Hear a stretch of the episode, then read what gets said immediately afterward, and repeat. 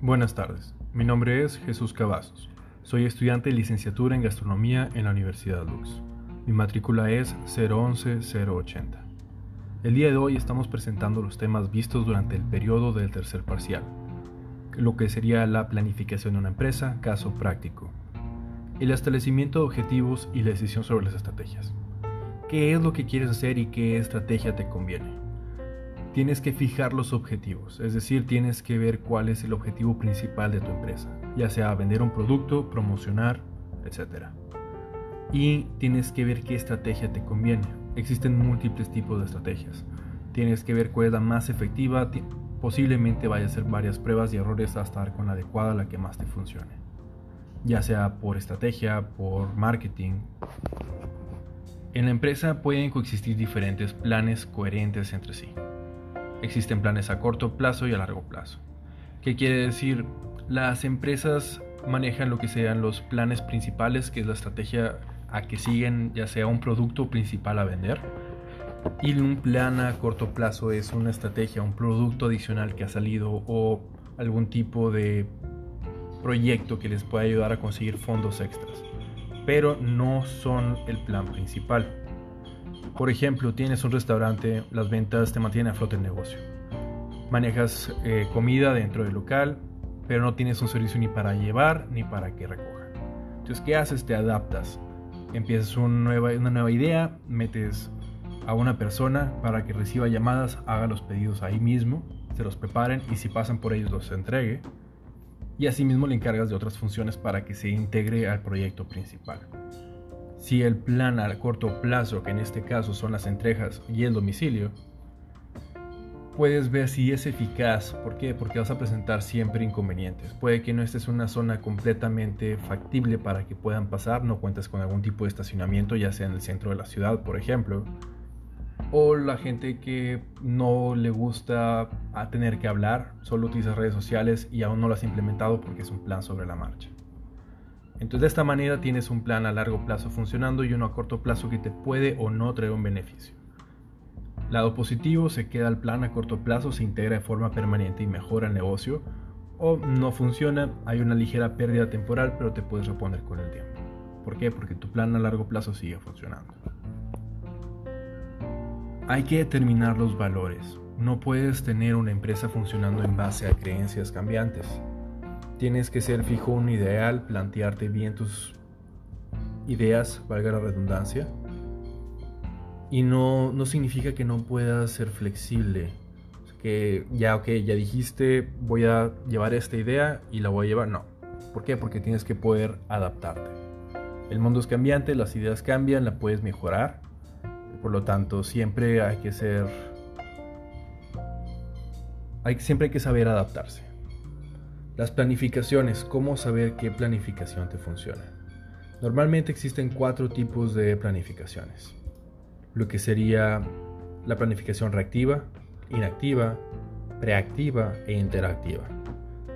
Cada una de ellas cuenta con puntos diferentes. Eh, no significa que solo vayas a tener una en particular, sino que vas a ver una que domina sobre las otras. Podrías mantener las cuatro funcionando en una empresa si es necesario, pero siempre va a ser una la principal, la que predomina. caso práctico visto en la tercer parcial. Platicamos sobre cómo las empresas en la actualidad no cuentan con planes como tal para una catástrofe o como una contingencia como la que estamos viviendo hoy en día.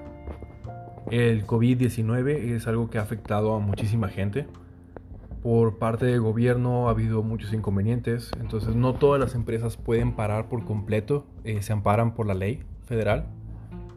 Si estamos exponiéndonos y no recibimos una ayuda, una protección que nos diga que nos garantiza nuestra salud, pero no puedes dejar de trabajar, te quedas desempleado y en tiempos de crisis no es fácil encontrar un trabajo, más porque gran parte de las empresas están quebrando y si no cuentas con los apoyos de salud, eh, vaya, puede ser una época muy difícil a base de sobrevivir de los ahorros hoy en día en las ciudades más costosas, en este momento Monterrey, Nuevo León. Podemos encontrar casos de empresas que sí, ¿sabes qué? estamos en contingencia, llévate todo a tu casa, trabaja desde allá si se puede, si no se ven medidas en las que se pueda coexistir, que la empresa se preocupe por el trabajador. Hemos sabido de casos de gente que usa pruebas que no son completamente seguras, pero el negocio tampoco se puede arriesgar a tener personal infectado. Las pruebas completamente certeras eh, son bastante caras. Entonces, para una persona sacar una cantidad de dinero de la noche a la mañana porque tomó una prueba que le dijo que tal vez podía ser, es una prueba reactiva del 50% de posibilidades, no está aprobada por la OMS. Eh, es algo que ha afectado a mucha gente que se la toma por precaución, la presentan a recursos humanos, recursos humanos no tienen la capacidad para comprender tomar la toma de decisiones que implica una prueba de falso positivo. Pues todo esa consecuencia de no tener una planificación de una empresa. Si desde un principio se toman contingencias, medidas de seguridad, podrían todas las empresas como tal estar manejando lo que sería el home office, el trabajo en casa. Podemos contemplar que, bueno, oficinas es más sencillo porque todo está documentado, pueden trabajar desde la conexión a internet, una red privada para proteger a los clientes. Y podemos notar que, por ejemplo, restaurantes que no pueden manejar, bueno, pues hay mucha gente ha empezado a emprender en sus propias casas a venta de comida casera crean un nombre, se agregan a Rappi, Uber Eats, Didi Foods y empiezan a distribuir para poder tener un ingreso extra porque es posible que también esa gente que ahora está innovando y no pueda contar, contar con una estabilidad financiera gracias al COVID. Nuevamente, muchos negocios han estado cerrando por lo mismo. La planificación es primordial tienes que tener los cimientos bases de una empresa. ¿Sabes qué es una empresa chica? ¿De acuerdo? Eres una persona que trabajas con 3 a 5 empleados, una microempresa. Apenas estás abriendo paso al mundo emprendedor. Ok, no hay una gran contingencia. ¿Por qué? Porque sabes que está permitido por ley federal un grupo de 6 personas como máximo para poder laborar. Si tu trabajo no es vital, eh, lamentablemente sí, en Monterrey tienen, tienen, la creencia de que salir de compras es algo vital. Los centros comerciales fueron los primeros que intentaron reabrir puertas. La gente no puede estar en sus casas, no tienen esa estabilidad mental para mantenerse encerrados. Hay más gente que no cree que existe el COVID y son los que menos precauciones toman. son muchos factores a tomar en cuenta. Eh, cómo puede ser desde una persona a un externo que te pueda llegar a enfermar y toda tu empresa pues Nuevamente, si es un grupo cerrado, lo tienes que mandar todos a cuarentena. Son 40 días que no sería estar elaborando. Y también por ley federal no puedes despedir a tus empleados. O si los despides, tiene que ser con liquidación. Que quiere decir que no estás trabajando, no estás generando ingresos. Ellos tampoco están generando ingresos. Y aún así, si los liquidas, tiene que ser bajo la ley. ¿Por qué? Porque no ok, no estás trabajando, permíteme reducirte el sueldo, quédate en tu casa, no estás gastando, es un apoyo el salario mínimo, pero no está permitido hacer cambios en el contrato por ley federal.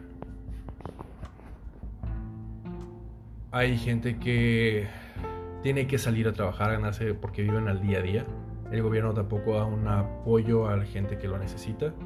Y la gente que llega a recibir un apoyo no está conforme a él. Hay que tener en cuenta que esto lleva ya desde la situación de febrero del 2020, hoy julio 30 del 2020. Vamos para cinco meses dentro de esto y hemos visto un 70% de microempresas o empresas medianas quebrar por falta de un plan de contingencia. Hay que hacer conciencia en cualquier proyecto, en cualquier situación, si va a ser a largo plazo o preferentemente de por vida, si es posible, ¿verdad? Tener planes de, contingencia de cómo poder solucionarlo trabajar, que todo siga funcional si es necesario desde el hogar. Hasta aquí el día de hoy. Que tengan una excelente tarde.